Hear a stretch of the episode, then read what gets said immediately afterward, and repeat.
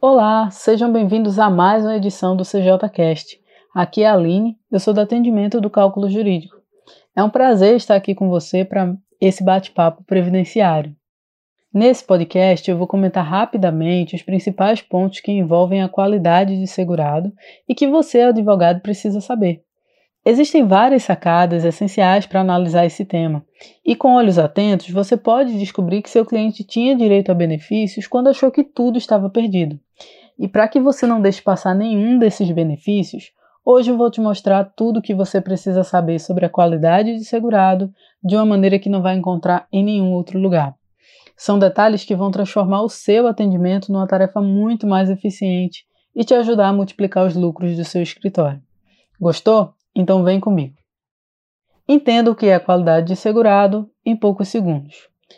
Como você já sabe, a qualidade de segurado é a condição da pessoa que faz parte do Regime Geral de Previdência Social, o RGPS, e que gera direitos, como benefícios e serviços, e o dever de contribuir.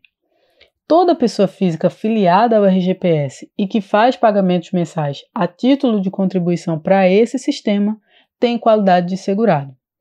Sendo assim, todo mundo que paga o INSS é segurado. Mas comprovar essa condição é um dos requisitos para ter acesso a benefícios previdenciários. E é aqui que você, advogado previdenciário, entra no jogo. Qualidade de segurado e carência. O RGPS é como um plano de saúde. Tem qualidade de segurado quem paga a primeira parcela e entra no plano. Porém, quem começa a pagar um plano de saúde não vai ter direito a uma tomografia logo no primeiro mês, né? Pode já estar dentro do plano, mas vai ter que cumprir um mínimo de parcelas para ter acesso a esse serviço. Isso é a carência, e é a mesma coisa na Previdência Social. Tem qualidade de segurado quem fez apenas uma contribuição. Mas, ainda que você seja segurado da Previdência, não significa que terá direito a qualquer benefício previdenciário já no primeiro mês. Então, o período de carência é um tempo mínimo em meses que um cidadão precisa pagar o INSS para ter direito a um benefício previdenciário. Mas fique de olho, pois cada benefício pode ou não exigir esse tempo mínimo. Descubra quando você deve comprovar a qualidade do segurado. A qualidade de segurado vai ser comprovada na data de um evento que pode gerar o direito a um benefício previdenciário.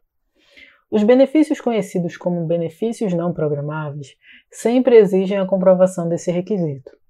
São eles: aposentadoria por invalidez, auxílio acidente, auxílio doença, auxílio reclusão, pensão por morte e salário maternidade.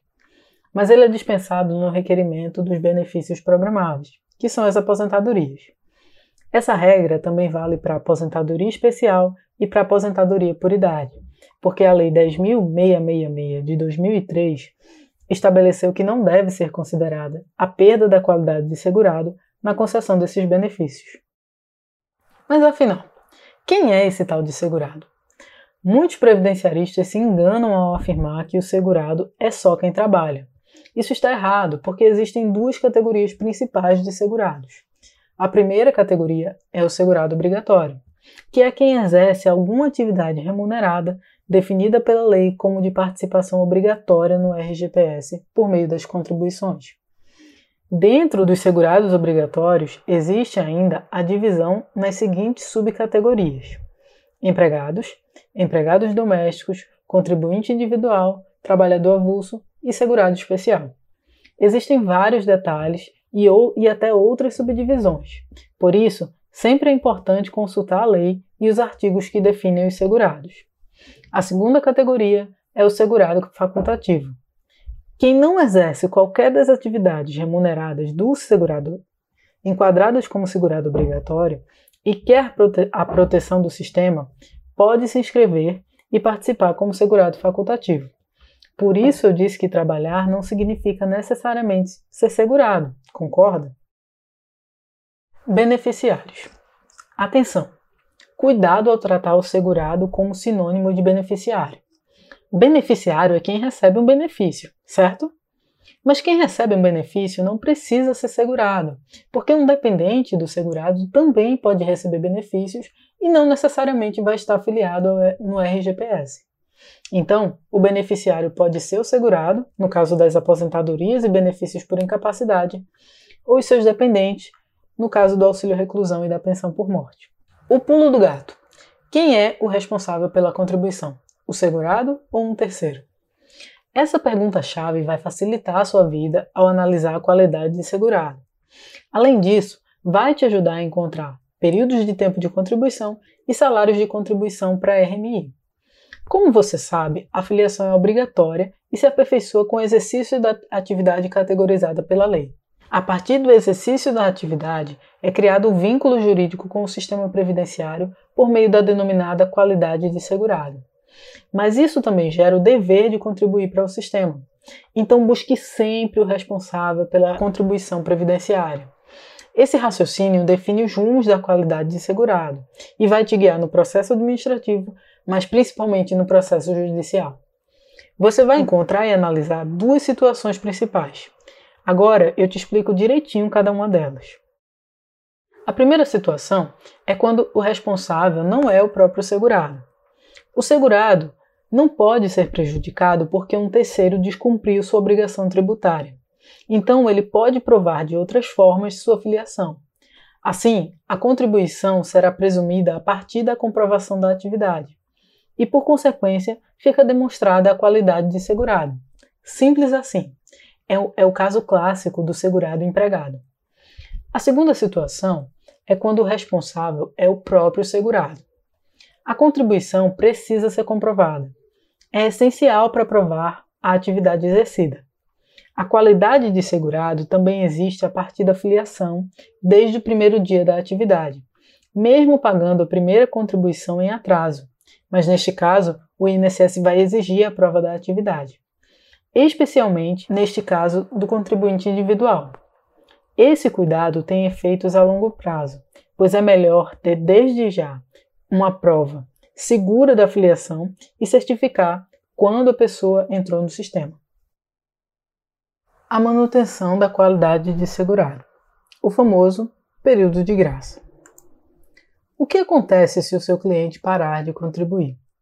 Em regra, a qualidade de segurado se mantém enquanto há o pagamento das contribuições. Mas há vários casos em que a lei considera o contribuinte como segurado do Seguro Social, independente de contribuições. Quando algum risco que está dentro da cobertura do INSS acontecer durante esse período, a pessoa ainda vai possuir a qualidade de segurado. Por isso, precisamos saber a duração do período de graça e se o fato gerador do direito ao benefício aconteceu antes do contribuinte perder a qualidade de segurado, após o fim desse prazo. Os prazos podem variar entre 3 a 36 meses, conforme a ocorrência de alguns eventos. Para você entender melhor como calcular o período de graça do INSS, Vou te dizer todos os principais casos do período de graça, como são contados e os casos de extensão dos prazos. Como contar todos os prazos? Mate a charada. Você conta os meses e começa no mês seguinte ao evento. Mas cuidado, há um detalhe no final da contagem que ainda confunde muita gente. O final do período de graça é o último mês desses prazos. Mas o que importa de verdade para o cliente é a data da perda do, da qualidade de segurado, que vai acontecer depois do fim do prazo. O artigo da lei vai dizer que a perda da qualidade de segurado ocorrerá no dia seguinte ao término do prazo fixado no plano de custeio, para recolher a contribuição referente ao mês imediatamente posterior ao final dos prazos do período de graça. Confuso, né? Mas calma. Vou dividir isso em três passos para ficar bem mais simples de encontrar essa data. Primeiro, verifique o último, de, último mês do prazo do período de graça, conforme os casos e prazos definidos na lei. Segundo, adicione um mês. E terceiro, adicione o prazo de pagamento, 15 dias úteis da contribuição desse último mês.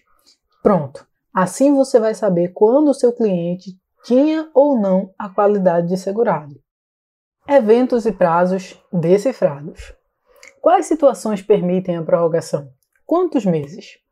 Bom, você já deve ter visto uma lista desses casos em vários posts por aí. Então, para facilitar sua vida e poupar seu tempo, Gabriel organizou com carinho todos os prazos e casos, inclusive com o mês da perda da qualidade de segurado. A tabela está disponível no blog do Cálculo Jurídico. Tenho certeza que com ela você não vai perder tempo ao analisar a qualidade de segurado. Então depois, corre lá e dá uma olhada. Contribuições durante o período de graça. Voltar a ser segurado para ganhar mais tempo.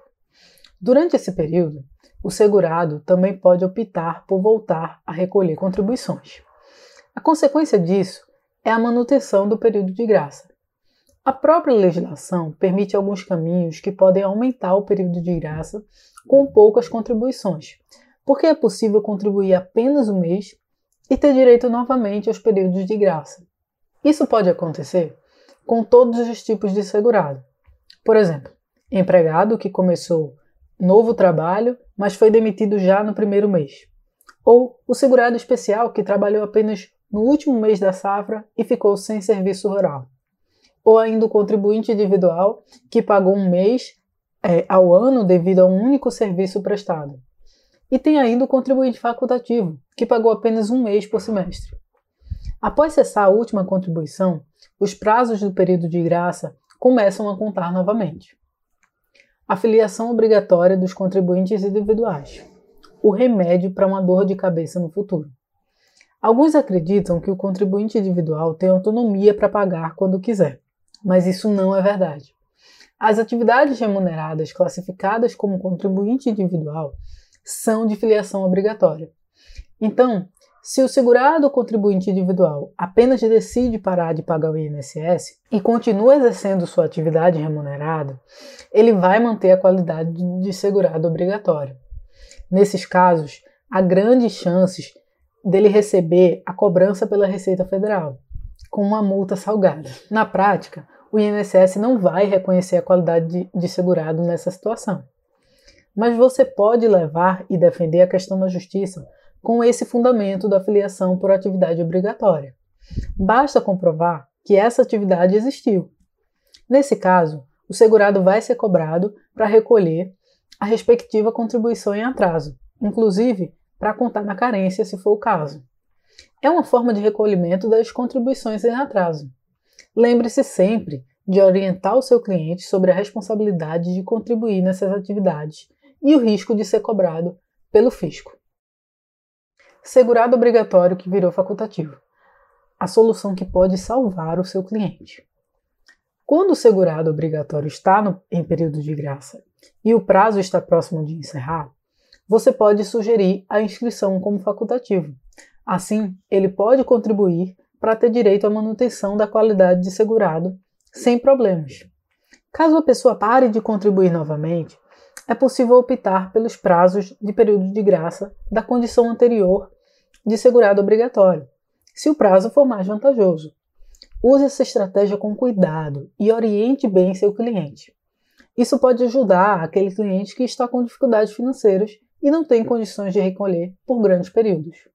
Perdi a qualidade de segurado. E agora? Nesse caso, as coisas complicam um pouco.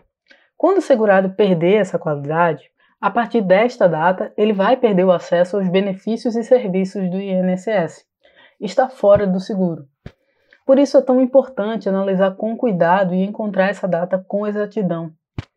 É claro que ele pode voltar a contribuir a qualquer tempo e adquirir de novo essa qualidade, certo? Mas isso traz uma consequência na carência que deixa muitas pessoas desamparadas.